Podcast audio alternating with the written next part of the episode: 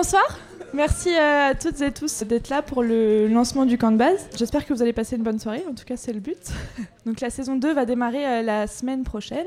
Et euh, l'idée de ce soir, c'était de vous rencontrer euh, directement ici, dans un restaurant coopératif que j'aime beaucoup. En première partie de soirée, on enregistre un épisode qui sera podcastable dès la semaine prochaine. Ça dépend si Louis travaille vite ou pas.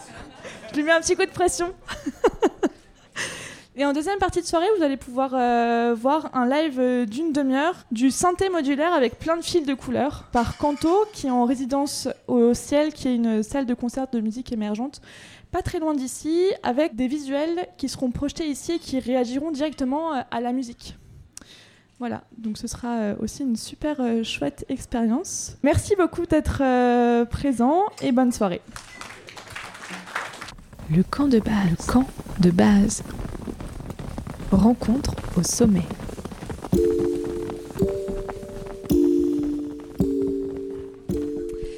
Bonjour, bonsoir et bienvenue au restaurant coopératif Les Fringantes à Grenoble pour cette émission tournée en public le 10 janvier 2023. Ce soir, on fête le lancement de la saison 2 du camp de base avec une problématique qui me tenait particulièrement à cœur, d'explorer les enjeux de la recherche en montagne. Avec la pandémie, la pandémie de 2020, de nouvelles et nouveaux pratiquants sont arrivés en montagne. Le changement climatique nous fait reconsidérer nos déplacements pour aller vers les stations, mais aussi, c'est sans compter les voies d'accès comme pour le Mont Blanc à l'été 2022 qui sont de plus en plus impraticables et difficiles d'accès. Bref, ces problématiques énoncées ne sont que des exemples parmi des dizaines de problèmes auxquels les habitants des montagnes et ceux et celles qui les traversent sont confrontés.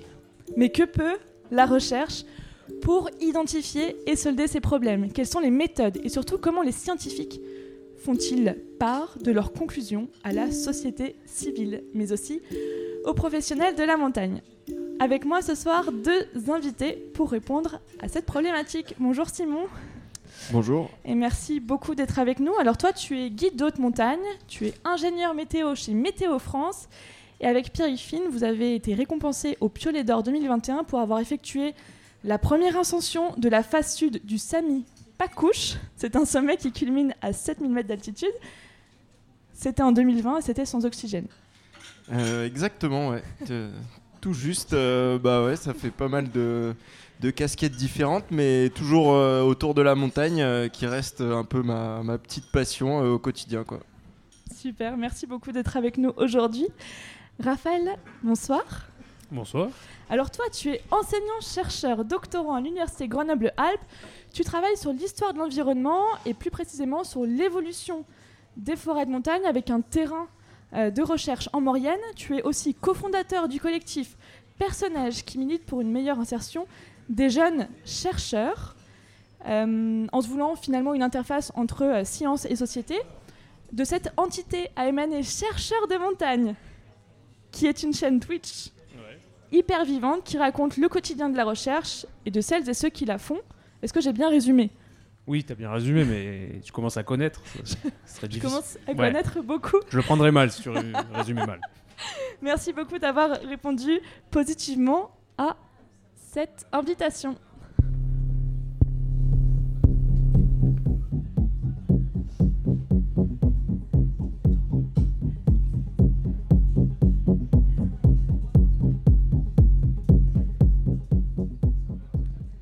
Je suis un peu stressée, mais je vais me détendre au fur et à mesure, ne hein, vous inquiétez pas. D'abord, avant de nous poser la question finalement de quelle montagne pour demain et surtout comment prévoir les changements de pratique pour adapter le local, vous n'allez pas tous les deux couper à la question auquel répondent tous mes invités dans le camp de base. Finalement, c'est quoi votre camp de base? Raphaël, toi, tu as été l'invité euh, de la saison 1 du camp de base, donc tu as déjà répondu à cette question, mais peut-être que tu peux compléter un peu parce que tu m'as dit que ça avait un peu changé. Bah, c'est pas que ça a un peu changé, en fait, ça n'a pas changé, mais effectivement, moi j'avais dit que j'ai. C'est particulier comme exercice, je sais pas s'il faut regarder, vous regardez vous ou, euh, ou vous. Euh, non, mais en fait, j'avais dit, bon, bah, moi j'ai grandi euh, à Kroll, donc mon camp de base c'est Chartreuse, euh, et, euh, et Beldon, donc Chartreuse l'enfance, Beldon l'adolescence. Et puis après, bah, depuis, que, depuis que je travaille, je passe pas mal de temps dans le Kera, en Maurienne, etc. etc. Et là, je me rends compte justement avec le boulot que euh, bah, déjà, il y a, un peu eu- dans la recherche et, et même dans la vie, il y a un peu euh, une frontière dans les Alpes au col du Lotaré. Il y a le nord et puis il y a le sud. Ok. Ça se sent l'accent déjà. Ouais. Et, euh, et moi, je me rends compte, en fait, euh, et ça, c'est pas par chercheur de montagne, en jouant à, à GeoGuessr, je sais pas si tu connais ce, ce Et jeu. oui, c'est un jeu dans lequel euh, on est quelque part où on ne sait pas où on est. Voilà, et il faut retrouver, Il faut retrouver où on est sur la carte. Quoi. Bah, moi, si c'est pas en montagne, en Isère, donc Isère Sud ou Savoie, bah, je trouve rien. Donc euh, peut-être que c'est ça euh, mon camp de base, parce que après, quand c'est en Isère, en Savoie, ça va, je, je, je gère, mais le reste de le- des Alpes et de la France, en fait, hein, même, euh, j'y arrive pas. Ok. Bon. Donc euh, l'Autriche, tout ça, là, j'ai vu que vous étiez euh, super loin la dernière fois. euh. Ouais, si c'est vrai, euh, l'Autriche, euh, mais c'est vrai qu'on n'est pas allé jusque- jusqu'à là-bas. Mais si c'est à l'Autriche, euh, la Suisse, euh, euh, ou même un peu la Suède, bah, ça fait partie de mes, mes réseaux de recherche. Donc c'est des endroits où, de montagne où, où je, je vais de temps en temps Que quoi, euh, aussi. ouais. Ok. Et toi, Simon, ton camp de base alors? Euh, mon camp de base, c'est vachement plus simple. C'est euh, Bob, mon camion en fait, qui s'appelle Bob, euh, que j'ai acheté à la fin de mes études parce que j'avais vraiment la flemme de louer un appartement et je trouvais ça complètement inutile. Du coup, à la place, j'ai fait un petit crédit pour acheter un, camion euh, aménagé dans lequel j'ai vécu un petit moment et que j'ai toujours. Et que je continue. Bon, ma- maintenant, j'avoue que j'habite dans un appartement quand même. Le vers, euh, aussi, vers hein. Grenoble, mais Bob est toujours là et il m'accompagne euh, un peu partout. Euh, il est allé dans les Lofoten récemment, il est allé en Écosse, euh, en Corse. Il est toujours là et c'est mon petit camp de base à moi. Je pense que c'est lui, ouais. Très bien. Alors, comme, tu, comme je disais dans, dans mon, euh, dans mon introduction, tu es ingénieur en, en météorologie. C'est quoi ton parcours pour. Du coup, pour, euh, actuellement, je suis prévisionniste et nivologue euh, à Météo France à Grenoble. C'est sur le campus à Saint-Martin-d'Air. Euh, et pour en arriver là, en gros, j'ai fait une prépa maths sup maths spé. Après, j'ai passé les concours des écoles d'ingé. Et il y a une école qui s'appelle une école d'ingénieurs assez peu connue qui s'appelle l'école nationale de la météorologie à Toulouse. Une super école qui te permet en fait de devenir ingénieur dans la météo, qui fait aussi des formations de technicien dans la météo. Et tu as la possibilité en fait d'être soit sur un cursus euh, fonctionnaire où ensuite tu travailles à Météo France, mais aussi un cursus euh, privé où ensuite tu peux démarcher des boîtes euh, qui cherchent des météos en fait dans, dans plein de domaines différents. Et alors, ça consiste quoi être nivologue et météorologiste? Alors c'est assez simple, en gros ça consiste à rédiger des bulletins, donc des, des textes euh, qui vont décrire euh, donc le temps qu'il va faire pour le côté prévision. Donc là moi quand je bosse euh, à Grenoble c'est surtout pour le département de l'Isère. Du coup je vais écrire des bulletins météo qui vont dire euh, ben, demain il va faire tel type de temps, la nuit suivante et ça va jusqu'à moyenne échéance, en gros jusqu'à la, semaine suivante. Et nivologue, ce sera un peu pareil mais pour l'étude de la neige. Donc en gros, on va prévoir euh, les conditions de neige pour les prochains jours et surtout le risque d'avalanche qui va avoir lieu euh, dans les jours à venir et euh, le fameux BERA, donc le bulletin d'estimation du risque d'avalanche qui est assez connu de tous les pratiquants de la montagne et dont donc on est chargé derrière, de, euh, de la rédaction du coup. Quand on le lit, c'est toi qui, c'est toi derrière quoi. Certaines journées, ouais, parce Ouais, que du coup j'ai pas mal d'activités aussi en parallèle, de, en escalade et je en alpi, comprendre, du ouais. coup je... Ouais, J'ai ouais. aussi pas mal de vacances, mais, certaines journées, c'est moi qui l'écris en effet. Ouais. Ok, cool. Et justement, c'est quoi les outils et les méthodes euh, que tu utilises pour euh, ça? Du coup, nous, euh, à la météo, les outils principaux qu'on a, c'est des, modèles numériques en fait. Donc, c'est des grosses équations qui sont censées résoudre la mécanique des fluides de l'atmosphère. Voilà. Des grands mots pour en fait dire que bah, on essaye juste de faire des grosses approximations sur l'évolution des paramètres température, humidité et vent. Et en fait, on a plein de petites cartes vi- visuellement et on essaye de faire des synthèses de toutes ces cartes. À notre disposition, on a des modèles très différents qui sont caractérisés en fait par euh, des mailles différentes. Donc tu vas avoir des modèles qu'on appelle à maille fine où euh, ton territoire il est divisé euh, en petits carrés de 1 km, 1 km et demi. Ça c'est très efficace, mais tu peux pas faire de la prévie à très longue échéance. Tu vas avoir un modèle qui dure euh, jusqu'à euh, 24 heures à peu près.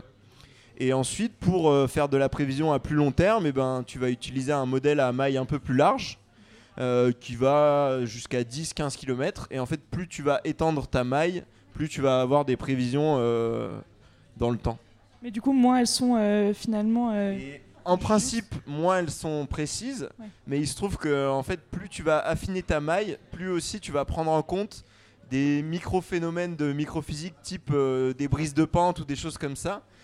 Et du coup, à l'heure actuelle, en fait, si réduire la maille c'était le meilleur moyen pour avoir une meilleure météo, eh ben, ce serait en fait beaucoup trop simple et c'est pas vraiment le cas. Et du coup, sur certains types de situations météorologiques, on s'aperçoit qu'un modèle à maille plus grande peut être plus efficace qu'un modèle à maille plus fine. D'où la complexité euh, de, de bosser là-dedans et d'avoir un, un humain qui fait des bulletins et pas juste un, un robot avec des prévisions automatisées comme on peut l'avoir dans plein de sites internet. Quoi. Finalement, rien que là-dessus, en fait, on pourrait faire un épisode du camp de base en entier. Je, je- oui, c'est probable. ouais. Bah, Il y a des gens qui, étudient ça pendant 50 ans, du coup, euh, je pense que. Moi, il y a un truc qui, qui me, qui me flingue là, c'est que du coup, tu sais, des fois, on peut se plaindre de la météo, désolé, hein, ça, ça, ça arrive. Mais du coup, des fois, tu peux bam, faire un bulletin, toi, donc prédire en fonction de la et te dire euh, le lendemain en montagne, putain, je me suis planté. Bah ouais, carrément, carrément, Ouais. parce qu'en fait, du coup, tu te bases sur euh, des modèles, donc sur une certaine probabilité. Et moi, j'ai le souvenir, euh, la, la première année que je bossais, euh, c'était à Briançon, tu vois. Et donc, j'avais écrit un bulletin, et la limite funège était un peu limite, quoi. Donc, j'avais dit que ça allait poser des centimètres, mais ça restait au-dessus de Briançon, tu vois. Ouais. Et le lendemain, je bossais pas, mais j'ai ouvert les fenêtres et il y avait 10 cm à Briançon. tu vois. Ouais, et j'avais clairement dit qu'il allait pas neiger à Briançon. C'est des problématiques. Typiquement, le, cette année, le 10 décembre, il a neigé à Grenoble des quantités qui n'étaient pas forcément prévues. Et en fait, la veille, bah, il n'y a aucun modèle qui prévoyait ce, ce phénomène-là. Il y a, il y a forcément des extrêmes qui prévoyaient ça, mais nous, en fait, on fait une espèce de moyenne de tout ce qu'on voit et on synthétise le tout, tu vois. Ouais, ouais, Et il y a des situations où euh, il y a des choses qui vont nous faire tilt et on va se dire, euh, là ça va marcher, euh, il va neiger tant et on fait un peu des petits paris en se disant ça va fonctionner comme ça parce que on a dans notre historique de mémoire euh, une situation similaire où ça avait marché. Mais il y a un caractère aléatoire derrière tout ça encore très important et encore plus à l'heure actuelle avec le dérèglement climatique en cours qui amène des phénomènes météo qu'on n'avait pas vraiment avant en fait. Ouais. La, la- la vraie différence avec avant, c'est qu'on a de plus en plus de phénomènes extrêmes. Extrêmes par euh, les températures, extrêmes par le vent, extrêmes par plein de paramètres qui font qu'aujourd'hui, ben, tous ces petits modèles, ils sont un peu perdus en fait. Et en principe, ils devraient être un peu meilleurs tous les jours, parce que chaque jour, ils prennent en compte leurs erreurs et ils utilisent ça pour devenir meilleurs. Mais vu la différence de climat qu'on a actuellement par rapport aux années précédentes, et ben lui, il sait plus trop où se mettre en fait, et du coup, il est un peu perdu aussi le modèle. Ok, c'est hyper intéressant. C'est euh, assez intéressant, mais complexe. intéressant. Et du coup, la météo est pas forcément meilleure aujourd'hui qu'il y a 10 ans. Les bulletins sont pas forcément meilleurs, justement dû au fait qu'on est dans une phase où on a un dérèglement climatique qui impacte aussi la qualité des prévisions en fait. Ok. Alors là, je viens d'entendre justement mécanique des fluides dans les outils que tu utilises. Toi, Raphaël, euh, c'est quoi les outils que tu utilises en sciences humaines et sociales Bah, c'est pas la mécanique des fluides. Euh, ben, moi, les outils peuvent être euh, assez larges. Moi, je suis historien, donc je me concentre sur les traces qui sont laissées par les sociétés du passé, sachant que le passé commence euh, bah, il y a trois minutes quand hein, donc euh, je pourrais utiliser ton podcast. euh. Et ces outils, enfin du coup ces traces, elles peuvent prendre plein de formes, donc que ce soit des archives, donc les vieux papiers dont plus personne ne veut, euh, qui nous renseignent sur le fonctionnement de certaines institutions, sur euh, l'évolution euh, d'une forêt, des photos, enfin tout ce qui peut exister. Mais c'est aussi prendre ma truelle de temps en temps, aller faire des petits trous, vérifier s'il y a du charbon ici, du charbon là-bas. Et puis, et puis j'utilise aussi. Comme euh, je travaille euh, pas mal en interdisciplinarité et que tous ces problèmes ils sont un peu complexes et que du coup on peut pas avoir une seule approche, bah, j'utilise, je travaille aussi avec des, alors pas avec des météorologues mais avec des climatologues et, euh, je récupère un petit peu de, leurs données avec des écologues aussi et, en faisant tout ce mix là, ben, bah, ça nous permet de, restituer l'évolution des forêts mais pas juste comme un élément entre guillemets naturel, comme un écosystème, mais surtout comme un, un- un espace en fait d'interaction entre la société et les êtres humains. Donc en gros, quelle société donne, donne quelle forêt et, vice versa quoi. et tout en prenant en compte aussi les, les variables euh, climatiques, euh, effectivement. Et est-ce que tu peux nous donner par exemple un exemple de l'évolution de la forêt euh, sur les 150 dernières années en Maurienne? En Maurienne, Ouais. sur les 150 dernières années, ouais. bah, en fait, il y a. Et bon, ce que je veux dire là, c'est à peu près vrai aussi pour le, on peut dire pour les Alpes, euh, même celles que je connais moins dans le sud. Euh, mais si on prend les 150 euh, dernières années, on est sur une tendance à la à l'augmentation de la surface, mais surtout à la densification des forêts. Elle est due à deux choses cette densification, enfin principalement, je rentre pas dans le détail. Déjà au fait qu'on exploite de moins en moins de bois, donc les forêts étant moins exploitées, elles se densifient. Il y a de plus en plus d'arbres au mètre carré. Et puis, euh, aussi au fait qu'il y a des espaces qu'on abandonne, euh, et notamment des espaces de pâturage qui se transforment en forêt et qui créent du coup actuellement, là, à l'heure où on en est des espaces de forestiers assez fermés. Euh, voilà, donc la forêt grossit et se ferme un petit peu. Alors fermer, c'est un peu négatif, mais parce que c'est vu d'une perspective humaine, euh, d'une perspective écosystémique, ça pose, ça pose pas de problème. Mais en gros, il y a 150 ans, il y avait moins de forêt. Et chaque année, on gagne un petit peu euh, dans les Alpes. Mais c'est vrai sur l'ensemble du territoire français. hein. Et est-ce que c'est dû par exemple au fait qu'il y ait moins d'agriculteurs pour justement euh, ouvrir, tu disais fermer, mais ouvrir ces forêts ou entretenir en tout cas les paysages? Ça n'a rien à voir. Bah, est-ce que c'est une partie Bah, de. c'est une partie de l'explication. Après, ça dépend des endroits. Parce que tu vois, par exemple, les endroits où tu vas avoir des, des, euh, AOC euh, assez dynamiques, des AOP assez dynamiques, par exemple, tu vois, partout où tu as de l'AOC Beaufort, la fermeture, elle est quand même. euh, Enfin, elle s'est faite, mais depuis les années 70-80, ça bouge plus trop, quoi. C'est-à-dire que on a les forêts qui se densifient, mais tous les alpages, par exemple, si on fait un lien un peu avec le climat et- et la météo, nous, il y avait un présupposé de base, avant que j'arrive un peu dans la recherche il y a 15 ans, c'était euh, changement climatique avec augmentation des températures, on va voir la ligne de front, donc la limite supérieure de la forêt, monter. En fait, euh, dans les Alpes du Nord, il y a plein d'endroits où on la voit pas du tout monter.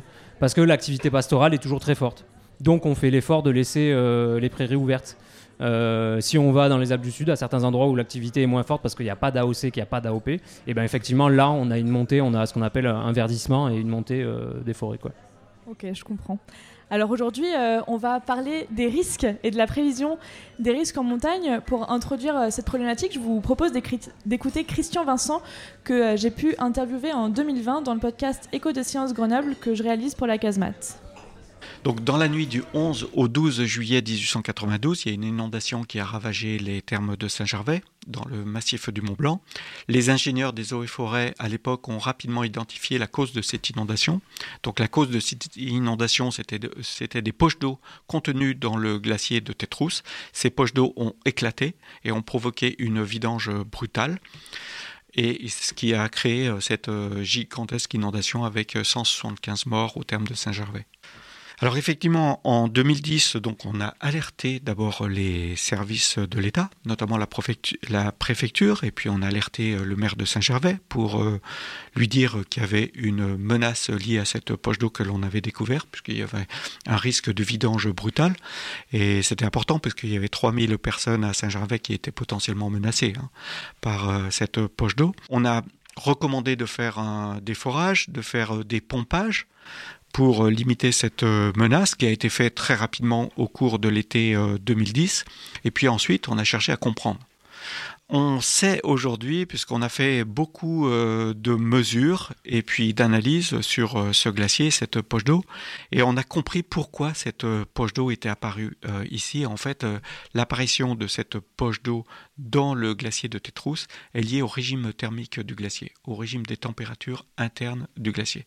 C'est-à-dire qu'on a sur ce glacier qui est tout petit, on a une partie haute qui est de la glace tempérée, c'est-à-dire à 0 degré, et une partie en bas du glacier qui est à température négative. Ce qui fait que lorsque l'eau de fonte se produit à la surface du glacier, cette eau de fonte, elle va s'infiltrer dans le glacier dans la partie haute, puisque la glace est tempérée, donc elle laisse passer l'eau. Une fois que cette eau va atteindre le lit rocheux, elle va circuler sur euh, le lit rocheux. Et lorsque l'eau va atteindre la partie froide du glacier, qui est étanche à l'eau, eh bien cette eau, elle va être piégée. D'où la rétention d'eau dans ce glacier, la formation d'une poche d'eau à l'intérieur de ce glacier. C'était Christian Vincent, chercheur glaciologue à l'IGE, l'Institut des géosciences et de l'environnement à Grenoble, qui parlait de la menace des poches d'eau sous le glacier de Tête-Rousse. Alors, Simon, quand on pense euh, risque en montagne, on pense aux risques météorologiques, mais est-ce qu'il y a de nouveaux risques qui apparaissent avec le changement climatique? Bah, du coup, cette, cette année 2022, elle est quand même assez caractéristique euh, sur les phénomènes météo, dans la mesure où, un peu comme je te le disais avant, c'est un dérèglement climatique qui est en cours, dans la mesure où on a de plus en plus de phénomènes violents. Euh, L'épisode du 10, 10 décembre qu'il y a eu à Grenoble, c'est quelque chose d'assez marquant, dans la mesure où on a eu 10 cm à Grenoble, et c'est un truc euh, qu'on n'avait pas vu depuis un paquet de temps. Surtout dans un hiver qui est hyper doux en fait. C'est que en ayant cet épisode-là, on s'est tous dit, euh, bah ça y est, l'hiver est lancé, ça, il va faire froid, ça va être un hiver de fou. Et en fait, derrière, on a une extrême douceur qui s'est installée. Et ça, c'est vraiment à l'image du climat actuel. C'est vraiment des pics de, phénomènes météo comme ça qui apparaissent. Et pareil, dix jours après, on a eu une pluviométrie de dingue euh, en Haute-Savoie. Il est tombé 100 mm d'eau euh, à Chamonix en 24 heures. Et c'est vraiment des événements comme ça qui sont extrêmes et du coup qui amènent des nouveaux risques qu'on connaissait pas forcément avant. Euh, ben, type euh, la neige à Grenoble, on s'y attendait pas, du coup tout le monde est mal préparé. Et euh, des éboulements et compagnie avec la pluviométrie sur la Haute-Savoie. Et toute cette année 2022, elle est un peu à cette image, avec des records de vent en Corse qu'on n'avait jamais eu. Il y a eu des rafales à plus de 150 km/h à pas mal d'endroits. Et ça, c'est des choses qui avant n'avaient jamais lieu en fait. C'est pas forcément des records uniques, mais ce qui marque vraiment, c'est la régularité de ces phénomènes marquants en fait.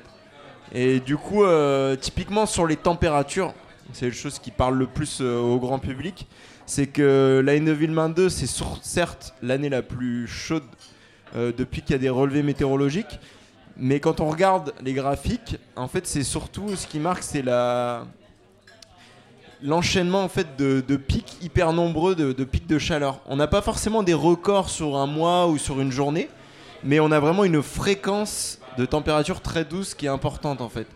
Et du coup, à chaque fois, on regarde des valeurs records et c'est ça qui parle aux gens. Et ces records, ils sont pas forcément atteints parce qu'on les a atteints dans le passé sur des phénomènes hyper spécifiques. Mais en fait, sans aller jusqu'au record, on est dans des valeurs extrêmes quand même en fait. Et ces valeurs extrêmes, on les a tous les mois en fait. Donc on bat pas des records, mais tous les mois, on a des phénomènes euh, extrêmes en fait. Raphaël, toi, dans les archives, est-ce qu'il y a des écrits, des mémoires de, de, de, de, de dates où en fait on écrit en fait là euh, il y a beaucoup de neige ou il y a rien du tout ou est-ce qu'il y a ça sur le temps long? Non, bah, bien sûr qu'il y a ça sur le, sur le temps long, mais la question, c'est ce que tu disais, en fait, c'est c'est plutôt l'intensité. Tu vois, des événements extrêmes, en fait, l'extrême, c'est une perspective, c'est-à-dire que c'est un événement qui va être plus important qu'un autre. Donc, effectivement, tu vois, par exemple, l'année euh, 1970 en termes de neige, euh, c'est voilà, c'est une catastrophe. Et des années comme ça, tu en as plein, avec des événements de une, euh, semaine euh, qui qui vont, euh, qui vont amener bah, soit beaucoup de neige, beaucoup d'eau, euh, voilà, un extrême. Mais ce qui, ce qu'on, ce qu'on peut voir et ce que tu as dit, quoi, c'est que on retrouve pas, en tout cas dans l'histoire euh, récente, donc ces dernières 250 ans, je dirais, autant d'événements importants comme ça sur des périodes de temps euh, aussi proches, en fait. Et c'est, ça peut-être la, différence, sachant qu'il y a là-dedans aussi quelque chose, auquel il faut faire un peu attention, c'est que maintenant on a une vraie acuité sur ce genre de choses. Donc ça veut pas forcément dire. Alors bon, on a les relevés météo, mais pour avant les relevés météo, ça veut pas forcément dire qu'ils n'existaient pas forcément certains événements, qu'il y en a peut-être pas un peu plus que ce qu'on en voit. Mais c'est juste qu'on y portait un petit peu moins attention. Maintenant, euh, enfin, je pense qu'on doit te le demander en tant que météo, parce que moi, en tant qu'historien, on me le demande tout le temps. C'est normal, c'est normal. Tu vois, dès qu'il y, a un- dès qu'il y a un truc, quoi. Au niveau de l'historique, typiquement au col de Porte, euh, il y a une station de- d'enregistrement météo qui est présente depuis hyper longtemps. Et des années euh, genre où il n'y a pas de neige au 10 janvier, ça existe en fait. Il y en a Ah ouais. déjà eu euh, des relevés de neige qui sont à 0 cm au 10 janvier.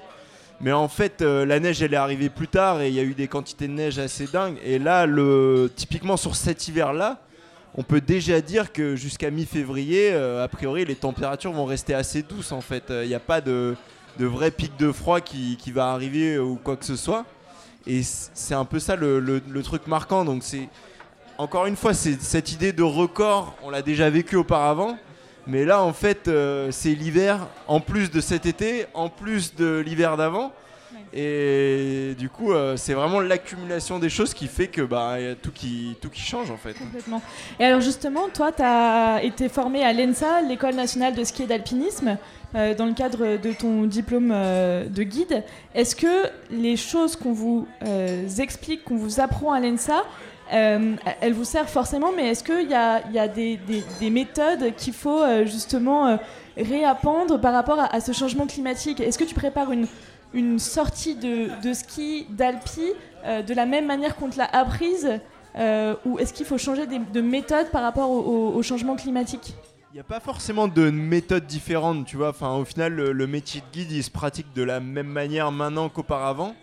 Après, ce qui a un peu changé, c'est pas mal l'ouverture d'esprit des aspirants guides qui vont avoir vachement plus tendance à avoir une deuxième profession ou des choses comme ça, tu vois. Parce que aujourd'hui, que faire guide, ça paraît assez complexe, tu vois. Enfin, là, les guides, typiquement cet hiver, euh, que ce soit en ski ou en cascade de glace, euh, bah, ils ont du mal à bosser tout simplement. Il n'y a, y a- a pas de boulot, pas parce qu'il n'y a pas de demande, parce que la demande elle est croissante et elle est assez dingue. D'ailleurs, les gens ils s'intéressent de plus en plus à la montagne, mais le support, le support neige, le support glace, bah il est pas là en fait. Et du coup, euh, il y a juste euh, pas possibilité de travailler quoi. Les clients sont de plus en plus nombreux, mais on n'a pas possibilité de répondre à cette demande là. Et du coup, au niveau des méthodes de travail, il n'y a pas forcément de choses euh, différentes. On essaye de comprendre typiquement tout ce qui est lié à la. Euh, comment ça s'appelle déjà? La couche de glace euh, dans, le, dans le rocher. Le, le permafrost. Le permafrost. Voilà. Euh, L'évolution du permafrost, typiquement, c'est quelque chose qu'on essaye de comprendre. Dans notre formation de guide, eh ben, on a des cours par rapport à ça pour essayer de prévoir des gros éboulements. Typiquement dans la combe maudite, là où tu as le grand capucin, le trident du Taku qui s'est effondré. Et donc il y a quand même des choses qui vont dans ce sens-là, mais n'y a pas de changement de méthode ou de. c'est- juste peut-être une ouverture d'esprit un peu plus grande euh, qu'on nous apprend à avoir. Du coup, alors je te pose la question, mais je sais qu'il y a des guides qui, qui, réfléchissent et j'en parlais justement avec un, ami guide il y a pas longtemps. Mais est-ce qu'il y a du coup un changement, tu vois, de, produit, genre implémenter, enfin rajouter l'incertitude dans le produit que vous vendez, parce que c'est vrai que, enfin, c'est des fois difficile de vendre certaines courses là actuellement. euh. Ouais, ouais, bah, il y a une évolution. Typiquement, là, euh, tu vois, dans, à partir de. à- après-demain, tu as l'Ice Clammy Écrin qui est le plus gros événement de cascade de glace euh, de France, voire même d'Europe. Et euh, il y a euh, en tout et pour tout sur le, les Hautes-Alpes, tu as peut-être deux cascades en condition, tu vois. Et la réponse à ça, bah, ça a été en fait de construire des structures artificielles, tu vois. Et donc à Fressignac, il y a une tour de glace qu'il n'y avait pas avant, et c'est vrai que à l'heure actuelle, tu peux quand même offrir euh, aux gens la possibilité de grimper sur de la glace dans une vallée qui est très froide, tu vois, Ouais. comme la vallée de Fressignac, mais sur euh, une structure artificielle, quoi. Ouais. Et c'est un peu triste à dire, mais la réponse, euh, c'est un peu ça, quoi. C'est que tu vas avoir euh, une cascade qui est en conditions moyennes. Et artificiellement, tu vas foutre un robinet d'eau en haut et, Et ça ça va faire de la glace, quoi, Ouais, tu vois. Et à l'heure actuelle, bah, la vérité, c'est ça, quoi. C'est que euh, ce que tu peux offrir euh, à la clientèle, euh, bah, c'est des cascades artificielles. Comme on le fait au ski, en fait, tu vois. Ouais, c'est ça. ouais. Enfin, Ça là, il y a des images quand même de ces dernières semaines où tu as de, le, le bandeau de la piste blanc alors que 1000 mètres au-dessus, il y a encore de l'herbe à côté, quoi. Tu vois. et Comme les gens, ils font un pas hors de la piste, ils sont dans l'herbe et sinon, ils sont sur de la neige, quoi. Mais C'est- peut-être peut-être que justement dans les extraits euh, que tu vas passer après, on en parle, mais nous euh, en SHS, parce que c'est vraiment la question qu'on se pose, c'est on a montré, alors pas que en SHS, sur des, des disciplines, euh, euh, enfin sur des études interdisciplinaires et notamment euh, avec le Météo France, que euh, faire du ski dans la plupart des stations françaises, ça va être possible jusqu'à encore très longtemps avec euh, l'apport de neige artificielle et le damage, euh, la, la- la- les, les techniques de snow farming, etc., etc. Mais la question, en fait, c'est pas ça. C'est est-ce qu'on veut skier dans ces conditions et est-ce que skier sur une bande blanche au milieu d'une euh, d'une prairie verte, est-ce que ça, ça va faire du rêve? Parce qu'actuellement, les pubs pour les stations de ski, c'est pas ça qu'elles vendent. Hein. Ouais. c'est plutôt Eh ben, des, des de. Justement, tu me tends le, le bâton pour euh, envoyer le dernier extrait de cette euh, émission. Céline Lutoff et Stéphane Labranche qui parlent des adaptations des stations de ski euh, dans leurs recherches. Sur le changement climatique, on travaille dessus euh, l'un et l'autre depuis euh, pas mal de temps déjà. 20 ans. 20 ans, ouais, je pense, puisqu'on avait euh, réalisé un colloque en 2017. Alors, ça fait pas 20 ans, mais 2007. 2007. En 2007, sur, euh, sur la thématique du changement climatique, déjà. Et à l'époque, c'était un des premières, une des premières conférences, un des premiers colloques scientifiques sur les questions de société, sociologie, sciences sociales et adaptation au changement climatique, quand même. Donc, Ouais. il n'y avait pas que de l'adaptation, il y avait de l'atténuation, mais c'était un des premiers en France. Ouais. Et pourquoi sur l'adaptation au changement climatique ben, Là aussi, parce que c'est euh, une thématique euh, qui est restée pas mal en retrait euh, pendant, euh, à partir du moment où on socialement on s'est dit il faut faire quelque chose par rapport au changement climatique. On a beaucoup fait, mis l'accent sur l'atténuation. Et l'adaptation est un peu restée en, arrière. Euh, sauf que maintenant que les impacts du changement climatique sur les territoires commencent à se faire sentir vraiment, bah, l'adaptation, elle est de toute façon indispensable. Quel que soit ce qu'on fait au niveau de l'atténuation, étant donné toutes les forces en présence, l'inertie, etc., bah, dans tous les cas, il faudra s'adapter.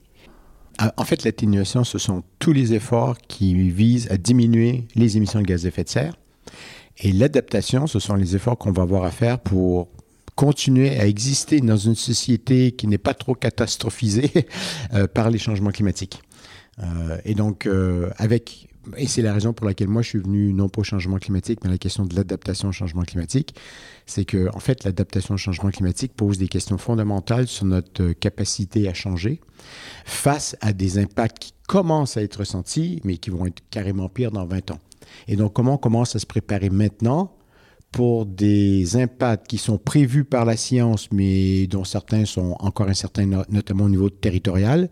Et donc, comment on fait pour politiquement, économiquement, organisationnellement s'adapter à quelque chose qui n'est pas encore arrivé? S'adapter euh, dans les stations de montagne. Euh, Raphaël, tu posais une question super intéressante à Simon pendant euh, l'extrait.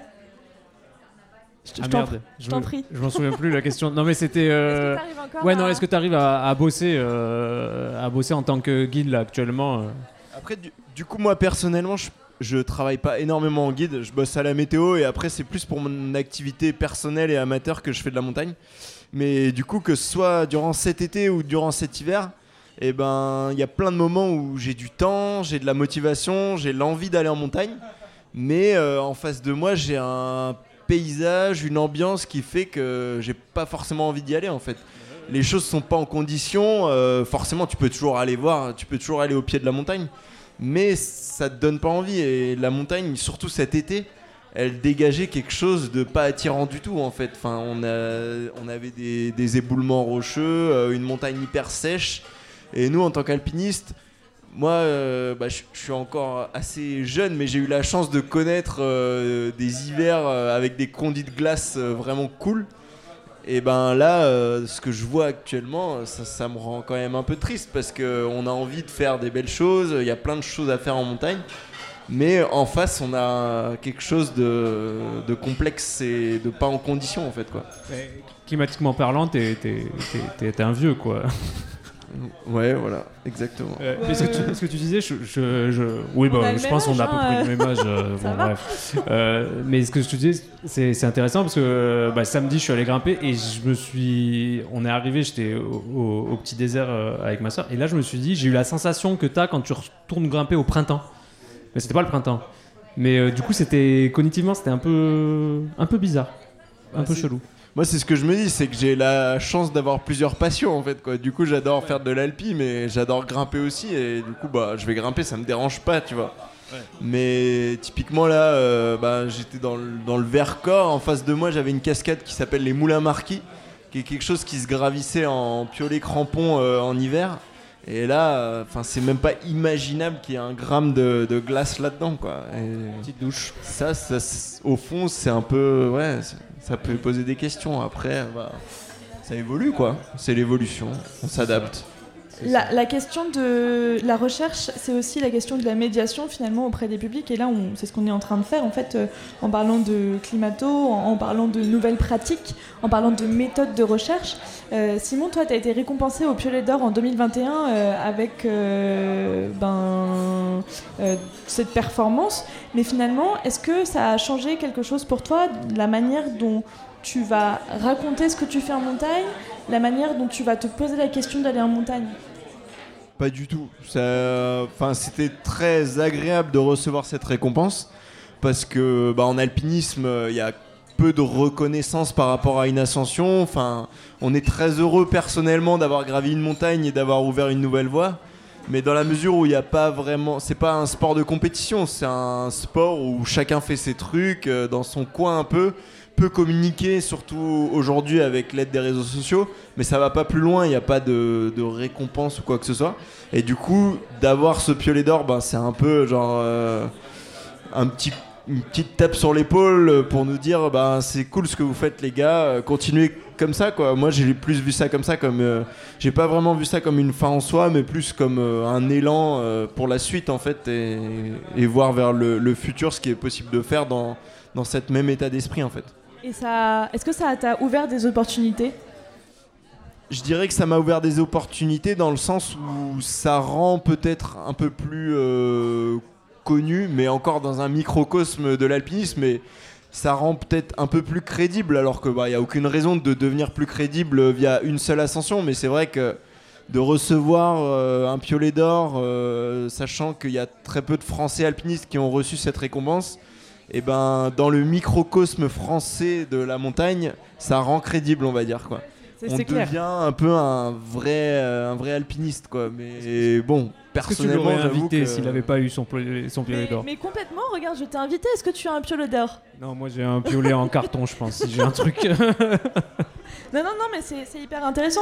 Et surtout que, euh, en vrai, être un vrai alpiniste, c'est euh, être un vieux alpiniste, c'est être un vieux alpiniste vivant. Finalement. Exactement. C'est Jérémy Prévost qui m'avait dit ça au micro Ouais, du camp de base. Euh, finalement, il n'y a que ça qui prime, quoi. C'est est-ce que, que t'es vieux prime, et est-ce c'est- que t'es arrivé à pas te faire prendre dans une avalanche et à pas sauter une barre, quoi. C'est ça, c'est faire parler l'expérience, euh, avoir la chance de vivre euh, plein de projets. Après, vivant ou mort, enfin, je veux dire, les aléas sont tellement nombreux en montagne qu'il y a énormément d'alpinistes d'exception qui étaient très prudents, qui sont plus de ce monde, et c'est pas pour ça que c'était des mauvais alpinistes en fait. Enfin, j'aime bien ce raisonnement. euh, être un bon alpiniste, c'est un alpiniste vieux mais ça va quand même beaucoup plus loin que ça et il y a plein d'alpinistes d'exception qui ont juste euh, pas eu de chance à un moment et qui sont plus là et qui étaient bien plus incroyables que certaines personnes qui sont encore vivants et qui ont juste énormément énormément de chance en fait donc, euh, donc voilà mais pour revenir sur ce, ce piolet d'or c'est sûr que c'était hyper agréable de recevoir cette récompense mais euh, c'était pas du tout une fin en soi et j'avoue que ça a rien changé en ma motivation. Euh, Ça m'a juste dit que ce que ce qu'on faisait c'était c'était cool quoi. Trop bien.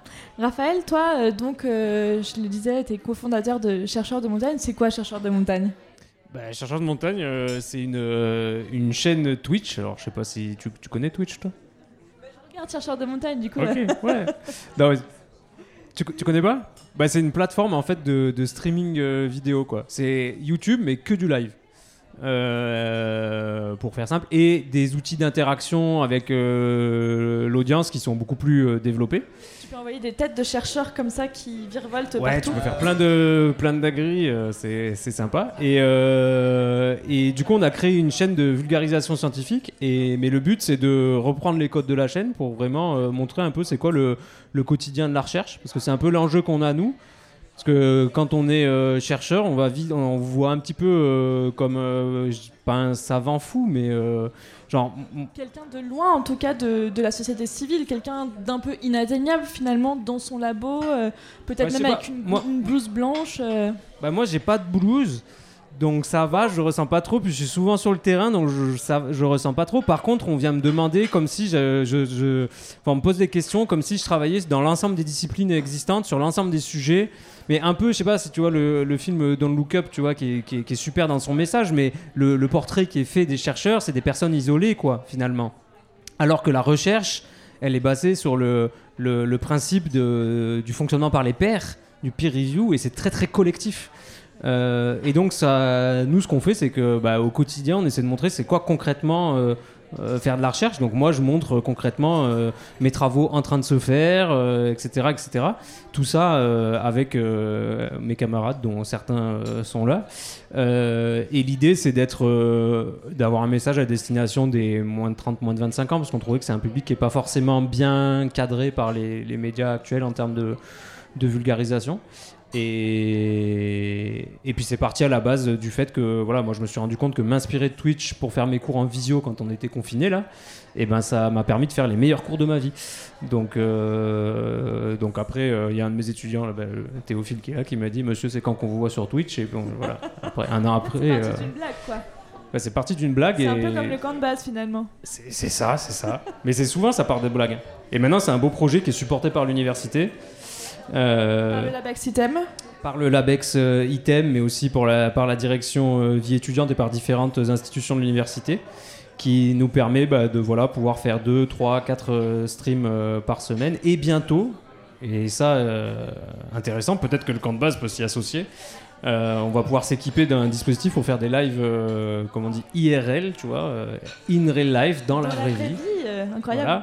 Non, mais avoir un truc mobile et justement aller directement, tu vois, sur le sur le terrain, montrer ce qu'on fait sur le terrain en recherche et pouvoir répondre. On l'a fait un peu déjà dans une conférence internationale, tu vois. J'ai pris la caméra, je suis allé et on avait c'est l'International Mountain Conference, tu vois. T'as des chercheurs qui bossent sur tout ce que tu peux imaginer en montagne et le chat pouvait dire, bah vas-y trouve-moi un palynologue ou un truc comme ça et puis on lui pose des questions quoi.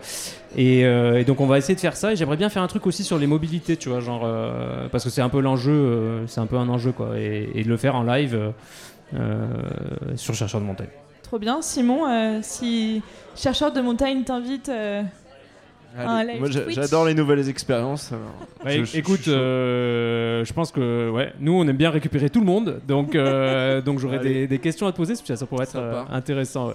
Il faut savoir que Raphaël est quand même arrivé à reprendre la moitié de la promo avec laquelle on était au fort Marie-Christine en septembre. On se gelait comme ça, on n'avait plus de main devant Twitch et ils ont tous voulu ensuite vous suivre sur Twitch. Et ils sont là, ils se Non, mais les étudiants, ça leur plaît, ça leur plaît effectivement, ça leur plaît bien. Mais c'est Ouais. le public qu'on vise, donc euh, donc tant clair. mieux. Et l'équipe de chercheurs de montagne, elle est majoritairement composée de d'anciens étudiants, euh, de mes anciens étudiants en fait. Ouais. Euh, et en vrai, c'est c'est chouette. Alors. Je suis pas particulièrement vieux, enfin si on regarde la, la, la moyenne de la population, quoi, mais, euh, mais grâce à ça, je me sens vieux au quotidien et, et c'est quand même agréable. Est-ce que tu euh, veux euh, dire un mot pour la fin de cette émission?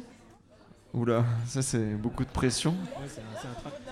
Ça s'appelle un traquenard. euh, Non, je dirais que on est dans une période euh, complexe en termes de météorologie, qu'il y a pas mal de changements en cours, mais que moi, perso, qui fait beaucoup de montagne et d'escalade pour moi, eh ben, j'ai encore énormément d'espoir parce que on peut s'adapter, on trouve des nouvelles manières d'aller en montagne, des nouvelles activités à faire. Et certes, euh, bah, ça peut faire des fois un peu peur de voir euh, l'évolution du, climat actuel, mais moi je suis encore hyper enthousiaste de voir la, nature qu'on a autour de nous et surtout euh, les, les différentes inventions qu'on peut avoir encore aujourd'hui, la curiosité qu'on a, et du coup, euh, serait plus un message de grande motivation euh, pour, euh, pour le futur. Raphaël Bah, je peux pas dire mieux. Complexité, ces problèmes, ils sont complexes. La recherche est face à des problématiques complexes, on est d'accord. Par contre, euh, enthousiasme, positisme, posi- positisme? Positivisme? Non, mais moi, pareil, je suis, je suis, je suis toujours. euh, oui, il y a des problèmes qui sont graves, il faut pas les nier. Mais par contre, on peut mettre une véritable énergie dans les solutions à trouver. Et je trouve qu'il y, a plein de choses à inventer et c'est génial. Donc, euh, je, je suis d'accord. Un joli mot pour conclure euh, cette euh, émission.